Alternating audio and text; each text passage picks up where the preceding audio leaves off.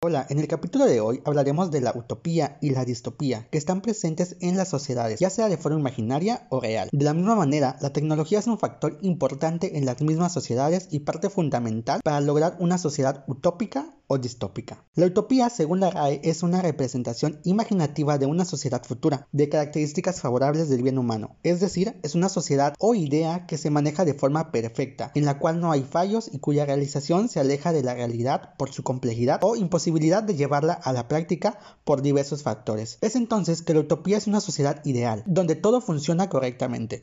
Por otra parte se encuentra la distopía, que definido por la RAE es una representación ficticia de una sociedad futura de características negativas causantes de la alineación humana. Es entonces lo opuesto a la utopía, debido a que este nos habla sobre un mundo donde el ambiente no es favorable, donde las ideologías son extremas. Un ejemplo de la distopía en la actualidad podemos verlo en lo sucedido actualmente en Afganistán con los talibanes, donde se violentan los derechos de las mujeres. Pero la distopía no está alejado de nosotros, sino que podemos encontrarla en Latinoamérica, por ejemplo, en Venezuela con el desabasto de los alimentos, en Colombia por las muertes causadas por el mismo gobierno, en México con el abuso y muerte de miles de mujeres. Lamentablemente, Latinoamérica está alejada de una utopía en su sociedad. Como hemos visto, la utopía hace referencia a una sociedad ideal. Sin embargo, se considera como utopía el idealismo de concebir cómo nos gustaría que fuera la sociedad. La economía, la política, religión, educación y tecnología por mencionar algunas. La tecnología en la actualidad está tomando un papel importante en la sociedad, tanto en los dispositivos móviles, electrodomésticos, autos, inteligencia artificial y el transhumanismo. ¿Qué es el transhumanismo? El transhumanismo, según Miguel Fuster, subdirector de ITI,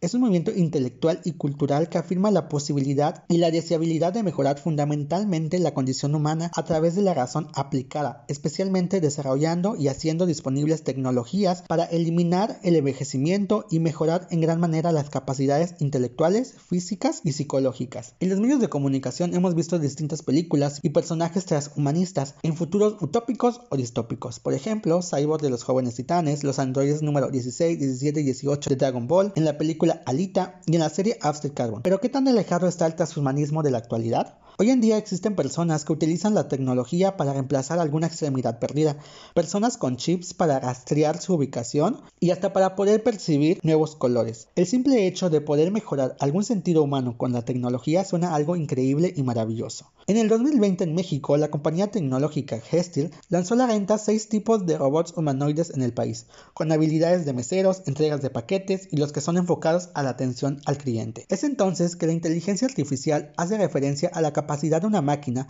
para imitar funciones propias de la mente humana, por ejemplo, aprender, percibir el ambiente y utilizar el lenguaje.